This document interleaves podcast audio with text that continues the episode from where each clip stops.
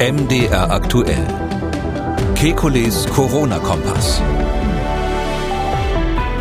Ist das Spike-Protein toxisch? Ist nach einer BA1-Infektion ohne Symptome kurze Zeit später eine BA2-Infektion mit Symptomen möglich? Kann sich ein Ehepaar mit unterschiedlichen Varianten infiziert haben und sollte sich deshalb vorsichtshalber separieren? Wie stark wird durch eine vierte Impfung die Virusweitergabe gesenkt? Und kann man in Supermärkten wegen der geringen Ansteckungsgefahr auf die Maske verzichten? Damit hallo und herzlich willkommen zu einem Kikulis Corona-Kompass das Fragen Spezial. Die Fragen kommen von Ihnen und die Antworten vom Virologen und Epidemiologen Professor Alexander Kekulé. Ich grüße Herr Kekulé. Hallo, Herr Schumann. Nils hat uns gemailt, er schreibt, ich gehe oft einkaufen und habe die Corona-Warn-App installiert. Die App ist bei mir seit zwei Jahren dauerhaft grün. Die App weiß ja nicht, dass ich im Supermarkt bin, dort Maske getragen habe. Und dennoch werden keine Risikobegegnungen angezeigt. Sind die Begegnungen dort, also im Supermarkt, schlicht zu kurz und deshalb keine Risikobegegnung? Und wenn dem so ist, was rechtfertigt das Masketragen an diesem Ort? Was mir wichtig ist zu erwähnen, ich bezweifle den Schutz von Masken nicht. Ich frage mich nur, ob bei solch kurzen Begegnungen in gut belüfteten Supermärkten und Discountern ohne Maske, insbesondere in einer größtenteils geimpften, infizierten Gesellschaft, überhaupt ein großes Risiko besteht. Ich freue mich auf Antwort. Ähm, ja, also ähm, das liegt jetzt nicht daran, dass die, ähm, das, wie soll ich sagen, also es ist, es ist kein Unsinn, dass man Maske im Discounter und im Supermarkt hat, sondern die App ist Unsinn, um es kurz zu sagen. Und ähm, das ist tatsächlich so, dass diese App ähm, einen Algorithmus einprogrammiert hat, der geht auf Abstand und Zeit. Da muss eine bestimmte Zahl von Minuten, früher war es mal 1,5 Meter, 10 Minuten, muss der Abstand quasi unterschritten werden, damit die Alarm anzeigt.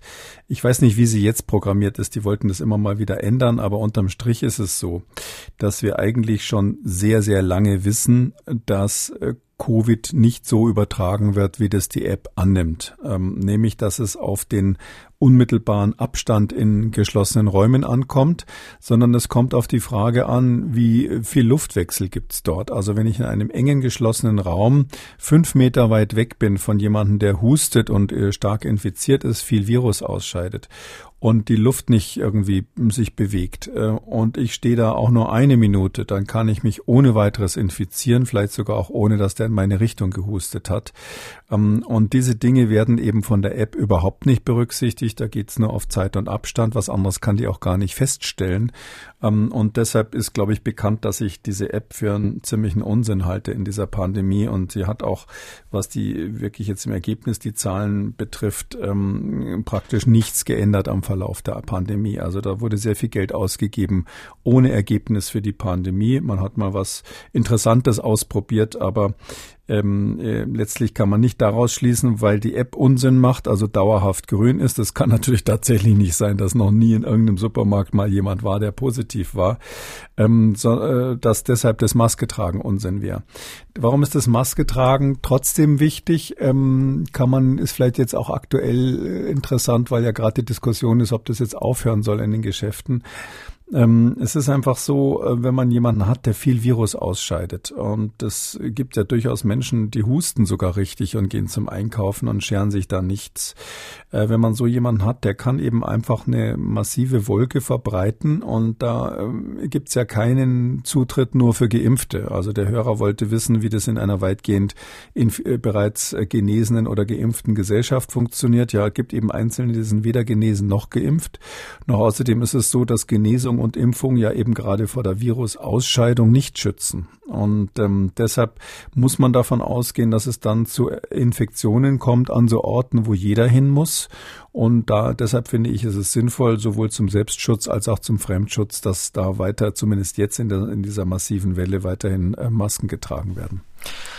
Sam hat uns gemailt, er schreibt, ich bin 31 Jahre alt, sportlich ohne Vorerkrankungen. Ich bin am 2. März PCR positiv getestet worden, CT war 28 und war somit sieben Tage in Isolation und habe mich dann freigetestet. Jetzt, sprich zwei Wochen später, habe ich ganz eindeutige Symptome und bin im Selbsttest und Bürgertest positiv. Meine Frage ist, ob es möglich ist, dass ich einmal mit BA1 positiv war, Anfang des Monats, und jetzt mit BA2 und BA1 aus irgendwelchen Gründen bei mir nicht wirklich Symptome ausgelöst hat, kann das plausibel sein. Ich bin dreimal mit BioNTech geimpft. Viele Grüße. Tja, selber schuld, wer sich dreimal impfen lässt, braucht sich nicht wundern, wenn er hinterher keine Symptome hat. Also ähm, ja, das ist so. Das kann genau das kann der Fall gewesen sein. Man würde jetzt, wenn man diesen Verlauf sich so ansieht, dass jemand da nach zwei, drei Wochen plötzlich positiv, nochmal positiv ist und beim zweiten Mal richtig Symptome hat, würde man einfach vermuten, dass beim ersten Mal der Test relativ spät gemacht wurde. Das kann ja sein, dass er beim ersten Mal das Virus nicht so schnell ausgeschieden hat. Das hat vielleicht dann doch um zehn Tage gedauert oder so. Und dann ist er eben getestet worden, als die erste Infektion schon fast abgeklungen war, sodass dann die zwei Infektionszeitpunkte durchaus drei oder vier Wochen weit auseinander lagen, ähm, vielleicht sogar länger. Und ähm, das ist durchaus nicht so selten. Also das ist bei Omikron insgesamt beschrieben, dass man da zweimal eine Infektion kriegen kann, zum Beispiel BA1, BA2. Aber es gibt durchaus auch Reinfektionen mit dem gleichen Sub-Subtyp. Also das, das kommt auch vor. Also daher muss man sagen, ja, das ist jetzt leider in dieser Art, ähm, in dieser Phase der Epidemie, der Pandemie nichts vollkommen Ungewöhnliches. Hm, aber das Interessante ist ja hier einmal mit und einmal ohne Symptome. Und ähm, könnte man ja eigentlich naiverweise davon ausgehen, wenn er dreimal geimpft ist, die ersten und dann eine Infektion bekommen hat ohne Symptome, dass er die zweite Infektion dann erst recht ohne Symptome bekommt. Hm, ja, okay. Also ähm, dann wissen wir natürlich erstens nicht wirklich, welcher Subtyp das ist. Und ähm, zweitens ist es so, ähm, da kommt es auf die Infektionsdosis an. Also wenn jemand nur wenig Virus abkriegt, dann kann es gut sein, dass er das gar nicht bemerkt. Das Virus wird sozusagen diskret eliminiert. Und wenn er relativ viel Virus abbekommt, weil er vielleicht direkt angenießt wurde oder ähnliches, dann ist die Dosis höher und dann haben manche eben stärkere Symptome. Das kann aber auch mit ganz trivialen anderen Dingen zusammenhängen. Wie war die Tagesform gerade? Ähm, ist er vorher in der Sauna gewesen, äh, am Abend viel getrunken, irgend so etwas? Also all diese Faktoren, die eben unser Immunsystem durchaus beeinflussen können, dass wir eben einmal eine kleine Erkältung bekommen und beim nächsten Mal ähm, sich das anfühlt wie eine Grippe. Also das ist, ist leider normal und wir kennen nicht alle Parameter, die da eine Rolle spielen. Da muss der Sam jetzt mal kurz in seinen Kalender schauen, was er dann an diesen Tagen jeweils zwei, drei Tagen vorher ja, gemacht genau. hat. Vielleicht war er mit seinen besten Freunden, ist er um die Häuser gezogen und dann war er krank. Kann ja sein. Ähm, diese Dame hat angerufen. Sie hat eine Frage zum Spike-Protein. Und zwar habe ich jetzt schon des Öfteren gelesen, dass eigentlich das Spike-Protein selbst toxisch ist. Und es ist ja in jedem Impfstoff enthalten, dieses Spike-Protein. Es wird darüber berichtet, dass eben Zellschädigungen durch das Spike-Protein passieren und eben auch ähm, das zu Schäden kommt im Herzen beziehungsweise auch im Gehirn. Und jetzt wollte ich eben mal fragen, ob das wirklich so ist, dass dieses Spike-Protein selbst eben toxisch ist und wie man das verstehen muss dann bezüglich der Impfstoffe, weil das ja in den Impfstoffen enthalten ist, dieses S-Protein. Ob man sich da Gedanken machen muss, wenn man mit so etwas dann eben geimpft wird, dass der Körper selbst darauf vielleicht einen Abwehrmechanismus in Gang setzt. Hm. Ja, also das ist eine Theorie, das, die, die kenne ich natürlich, die, die wird ganz viel in sozialen Netzen geteilt, dass dieses Spike-Protein aus dem Impfstoff toxisch wäre und, und fürchterlichen Schaden machen würde. Dafür gibt's keine Daten, kann man nur klipp und klar sagen. Man kann hypothetisch, rein theoretisch, kann man sich natürlich schon überlegen, wir wissen, dass ähm, als diese Nebenwirkungen mit dem AstraZeneca-Impfstoff aufgetreten sind und auch mit anderen Vektorimpfstoffen, ähm, da ist es so, dass wir wissen, dass da eine Autoimmunreaktion eine Rolle spielt, die eben dann zur Verklumpung der Plättchen führt, führt der Blutplättchen führt. Ähm, und äh, wir wissen nicht genau, wie die ausgelöst wird. Es ist möglich, eine der Möglichkeiten, ähm, dass, ähm, dass Antikörper auch beteiligt sind, die gegen das Spike-Protein gerichtet sind, gegen einen Teil vom Spike-Protein.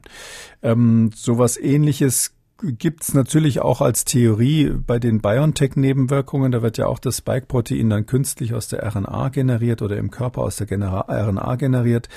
Da ist es auch so, dass es nicht auszuschließen ist, dass diese Autoimmunreaktion, die wahrscheinlich die Ursache für diese Herzmuskelentzündungen zum Beispiel ist, äh, dass die was zu tun hat mit Antikörpern, die auch dieses Spike-Protein in irgendeiner Weise miterkennen oder ähnliches. Das ist nicht geklärt.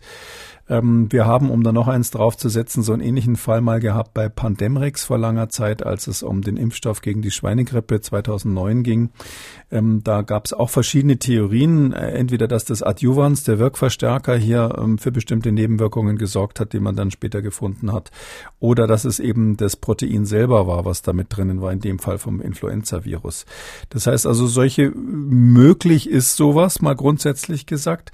Aber wir haben, und das muss man hier wirklich betonen, ähm, im Falle der Impfstoffe, die äh, gegen äh, Covid gerichtet sind, überhaupt keine Evidenz dafür. Also es gibt keinen Hinweis darauf, dass jetzt irgendein Teil, wir nennen das dann Epitop, ja, ein Teil dieses Spike-Proteins so ist, dass es zum Beispiel identisch aussieht wie irgendwelche Innenseiten von Gefäßwänden.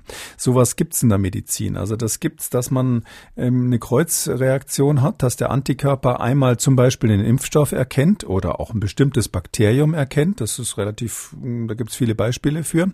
Und dann hinterher dieser Antikörper, der eigentlich gegen einen Impfstoff oder gegen ein Bakterium gerichtet ist, dummerweise auch perfekt passt an irgendeine Struktur an der Innenseite der Blutgefäße. Und das macht natürlich dann üble autoimmunologische Entzündungen. Solche Beispiele gibt's. Aber hier bei dem Covid haben wir sowas nicht gefunden bis jetzt. Und Sie wissen ja, wie viele da schon geimpft wurden, ähm, sodass ich sagen würde, die Wahrscheinlichkeit, dass das jetzt generell eine Rolle spielt, ist extrem gering. Bei Novavax, das ist ja jetzt der neue Impfstoff, wo das Protein jetzt wieder drinnen ist. Klar ist das wieder drinnen, aber ähm, da müsste man jetzt äh, sagen, also das Novavax äh, präsentiert nicht genau das identische Protein. Also es ist sehr, sehr ähnlich, aber das, was in den äh, Vektorimpfstoffen drinnen war und was auch in den RNA-Impfstoffen drinnen ist, das ist nicht exakt identisch mit dem Protein, was im Novavax ist. Und das wird auch nicht äh, genau gleich verpackt. Also in dem einen Fall ist es so ein Virus, in dem das drinnen ist, und im anderen Fall ist es so ein Lipid-Nanopartikel. Und bei Novavax sind es auch so kleine Fettbläschen quasi, die aber anders sind als die Lipid-Nanoparticles der RNA-Impfstoffe. Und dadurch, dass das jetzt anders präsentiert wird dem Immunsystem, ist es so, dass man davon ausgehen muss, dass die ganze Immunantwort anders funktioniert. Also dass das nicht sozusagen genau eine Kopie der anderen Antikörper sind, die man jetzt von den RNA oder von den Vektorimpfstoffen kennt. Äh, neues Spiel, neues Glück. Das kann jetzt sein, dass hier plötzlich Kreuzreaktionen auftreten, die man früher nie gesehen hat oder dass ähm, es überhaupt nichts gibt und, und auch keine, natürlich nichts Richtung Herzmuskelentzündungen und so weiter. Also ich halte es für extrem unwahrscheinlich, dass jetzt die bekannten Nebenwirkungen, also die Thrombosen von den Vektorimpfstoffen oder die Herzmuskelentzündungen von den RNA-Impfstoffen bei Novavax nochmal auftreten würden.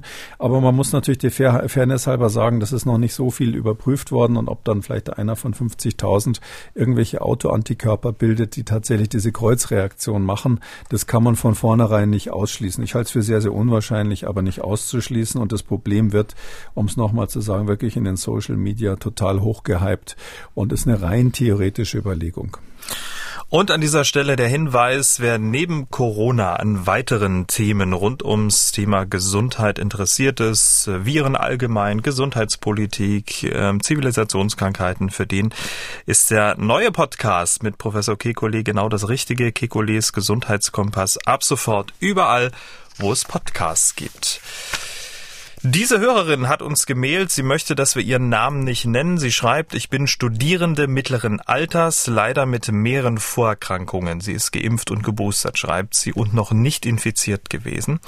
Sie schreibt weiter, in Kürze beginnt nach vier digitalen Semestern das Sommersemester in den Hochschulen. Ich habe Angst, mich nun wieder mit vielen Studierenden in Seminarräume und Vorlesungssäle zu setzen. Privat bin ich sehr vorsichtig, weil ich eine Ansteckung wegen meines erheblichen Risikos vermeiden möchte.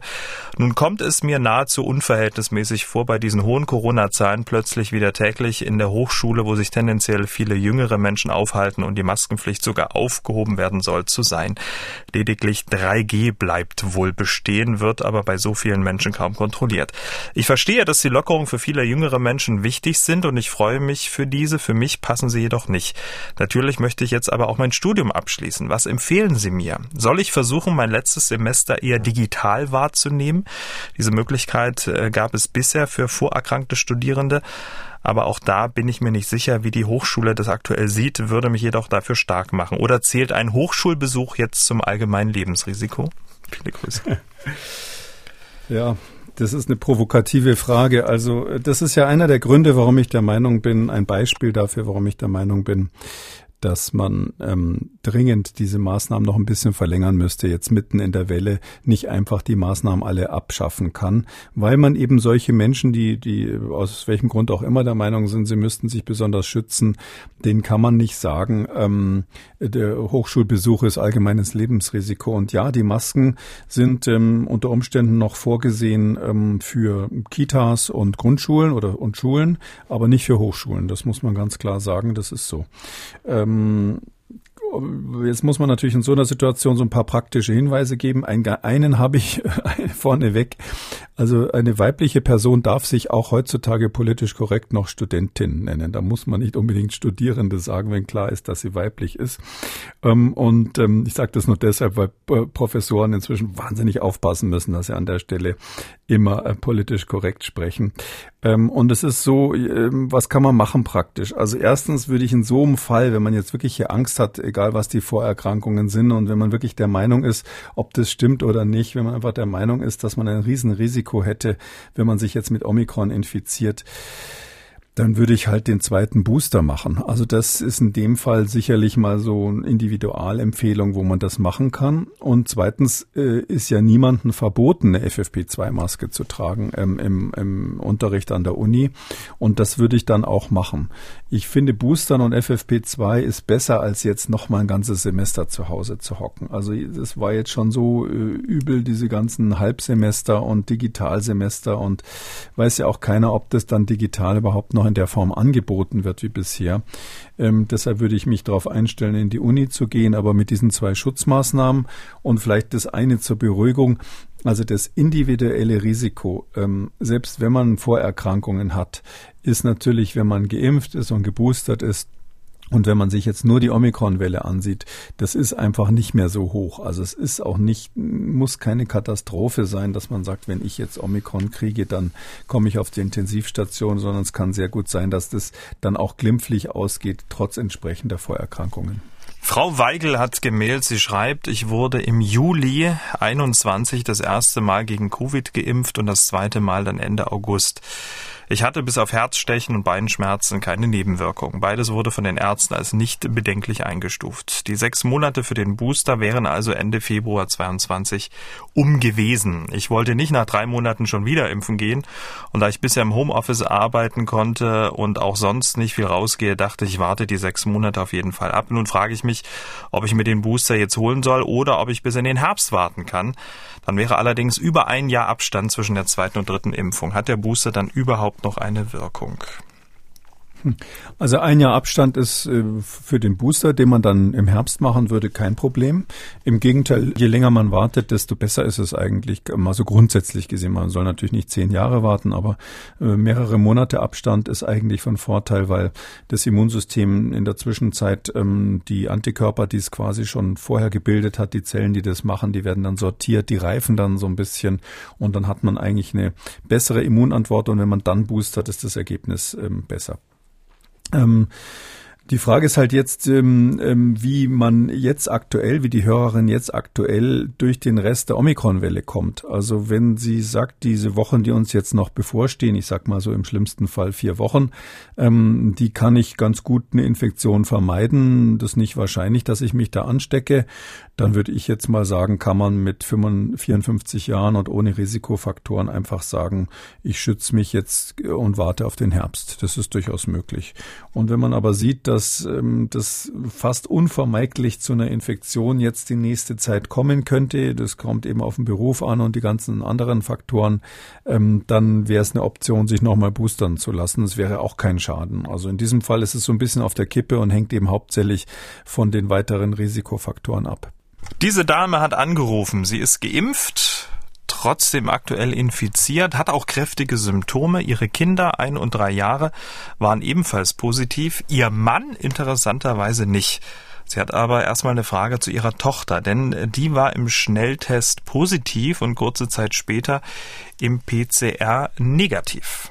Aber mich würde schon interessieren, was ist da biologisch passiert, dass meine Tochter ähm, irgendwie samstags noch bei mehreren Testtests einen positiven Schnelltest hatte und dann Dienstag morgen der Abstrich PCR und zwar nicht mehr nachweisbar.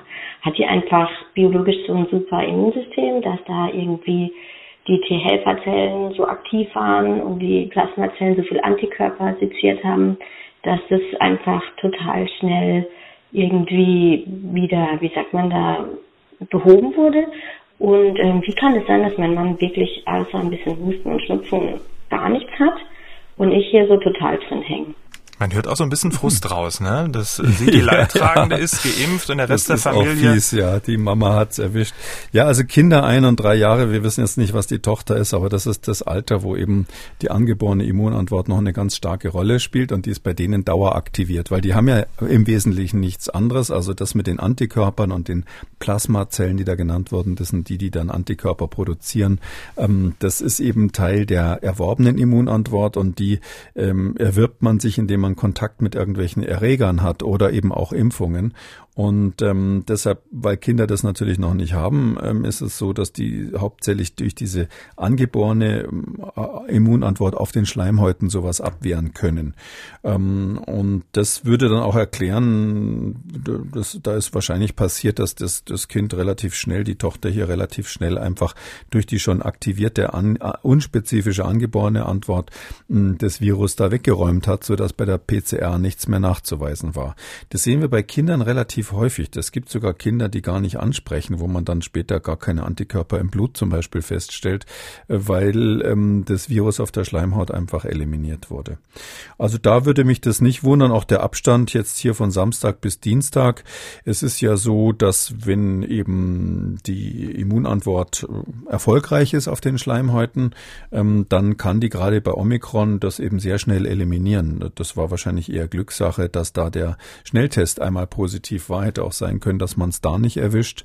Und ähm, drei Tage später ist es ohne weiteres möglich, dass dann das Virus schon weg ist, weil man nur ein kleines Fenster hat, wo das Kind eben viele, äh, viel Virus auf den Schleimhäuten hat und wo das dann auch genug ist für den Nachweis. Übrigens ist das dann auch das Fenster, wo das Kind natürlich hoch ansteckend wäre. Also kurz, aber da kann es natürlich andere anstecken. Ja, und warum der Mann nichts gekriegt hat, was soll ich dazu sagen? Das ist eben die biologische Ungerechtigkeit. Dafür sterben übrigens Männer häufiger an Corona. Das ist äh, relativ eindeutig, wenn sie es dann mal kriegen. Aber es gibt es manchmal, dass, dass ähm, Leute halt dann ähm, sage ich mal, besser reagieren. Ja, das ist schwer zu sagen. Vielleicht hat er früher mal Kontakt gehabt mit einem anderen Coronavirus, was so ähnlich war, dass sein Immunsystem da einen Startvorteil hatte. Oder die Impfung hat besser angesprochen. Das ist schwer zu sagen. Also dass dieser statistische Effekt, dass äh, Männer äh, häufiger an Corona sterben als Frauen, diese Dame jetzt milde stimmt, weiß, weiß ich jetzt auch nicht. Ja, bei ihrem Mann ist, ist, ist, die, ist die Chance ja weg. Also äh, das ich, ist natürlich ein kleiner Spaß Klar. gewesen, aber die, die, ich wollte nur sagen, es gibt es gibt so viel Ungerechtigkeiten, wo die Männer auch mal benachteiligt sind und in dem Fall hat halt ausnahmsweise einer mal weniger Symptome gehabt. Herr Hunziger hat gemailt. Er schreibt, ich habe engen Kontakt zu meiner Mutter. Sie ist 92, leidet unter Bluthochdruck.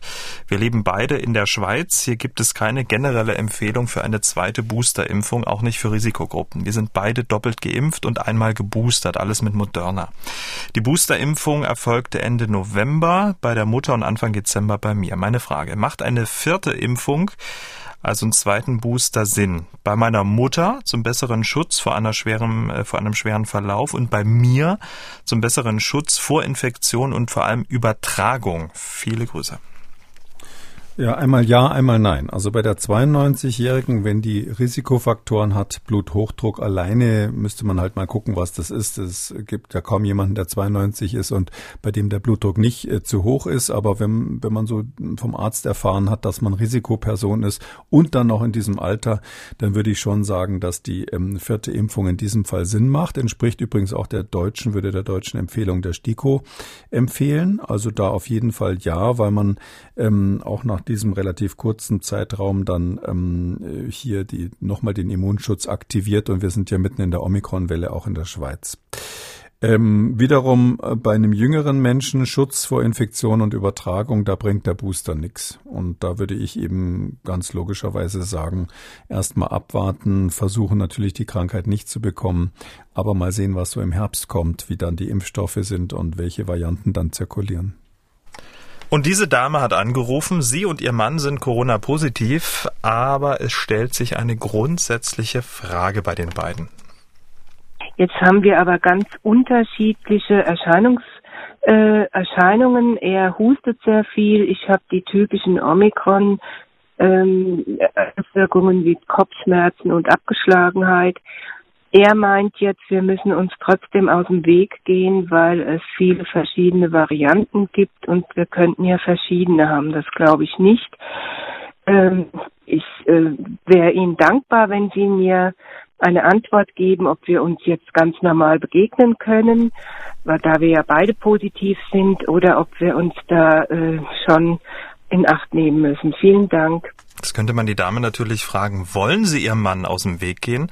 Dementsprechend könnte Herr Kekulé seine Antwort anpassen. Nein, nein, so zynisch sind wir nicht. Also es ist so, ähm, es ist ganz grundsätzlich, man kann ähm, an einem Einzelfall nicht die Varianten an den Symptomen unterscheiden. Es gibt Menschen, die haben bei Delta fast nichts gehabt oder sogar bei Alpha hatten die fast keine Symptome und es gibt andere, die sind dran gestorben. Und zwar ohne, dass man in jetzt immer individuelle Risikofaktoren ähm, dafür verantwortlich machen könnte. Und bei Omikron ist es genauso. Also ich kenne ganz viele Fälle, wo die Patienten wirklich ganz massiven Husten haben und schimpfen, dass das ja genauso schlimm wie eine schwere Grippe ist und sagen, Mensch, alle haben mir gesagt, Omikron sei so harmlos und jetzt bin ich irgendwie schon seit einer Woche, äh, liege ich im Bett und komme kaum hoch und andere haben tatsächlich nur zwei Tage Schnupfen oder merken es nicht. Ähm, das heißt also, die unterschiedlichen Symptome kann man nicht so interpretieren, dass es zwei Varianten sind. Es ist im Gegenteil bei zwei Menschen, ich nehme an, die wohnen in einem Haushalt, ähm, wahrscheinlich, dass sie sich gegeneinander gegenseitig angesteckt haben oder die gleiche Infektionsquelle eine Rolle spielt. Und man muss sagen, dass im Moment ja Omikron, ich weiß nicht genau die Zahl, aber 99 Prozent ähm, auf jeden Fall der, der Fälle in Deutschland ausmacht. Das heißt also, ähm, das ist höchstwahrscheinlich zweimal Omikron. Und man muss sich auf keinen Fall aus dem Weg gehen deshalb. Ähm, Im Gegenteil, die meisten Familien empfinden das ja als Erlösung. Wenn sie, äh, am Anfang ist ja immer so blöd, da ist nur einer krank und man versucht irgendwie krampfig die anderen zu schützen und macht alles Mögliche von Handtüchern häufiger waschen bis getrennt äh, Zähne putzen und sonst was. Und wenn dann endlich alle ähm, krank sind oder positiv sind, dann kann man sagen, ja, endlich müssen wir mit diesem Quatsch nicht weitermachen. Ähm, daher sage ich mal, das ist eigentlich ein, ist eigentlich ein gewisser gewisser, gewisser Vorteil an der Stelle. Vielleicht noch ein theoretisches Argument. Selbst wenn es verschiedene Varianten sind, ist natürlich das Immunsystem dann aktiviert gegen SARS-CoV-2, also gegen dieses Virus. Und dass man sich während einer Infektion, wenn man die eine Variante hat, zusätzlich noch die zweite holen würde, also das ist wirklich extrem unwahrscheinlich. Also kann man nicht ausschließen, aber das sind wirklich ganz, ganz exotische Fälle, wo sowas vorkommt. Biologisch spielt es eine Rolle bei Immungeschwächten natürlich ähm, und äh, möglicherweise hat das dann auch Konsequenzen, dass wenn man wirklich mal zwei Viren zugleich hat, dass die dann miteinander rekombinieren können und solche äh, Sachen, also neue Varianten hervorbringen. Aber nur weil sowas vielleicht irgendwo im Raum steht, muss man nicht Angst haben, dass man man selber, wenn man eine Variante hat, dann zugleich noch die zweite bekommt. Damit sind wir am Ende von Ausgabe 295 Kikulis Corona-Kompass Fragen Spezial. Vielen Dank, Herr Kikuli. Bis dann, Herr Schumann. Tschüss. Sie haben auch eine Frage zum Coronavirus, dann schreiben Sie uns an mdraktuell-podcast.mdr.de oder rufen Sie uns an 0800 322 00. Für alle anderen Fragen rund ums Thema Gesundheit empfehlen wir Ihnen den neuen Podcast mit Professor Kekuli, Kekulis Gesundheitskompass, auch überall, wo es Podcasts gibt. MDR aktuell. Kekules Corona-Kompass.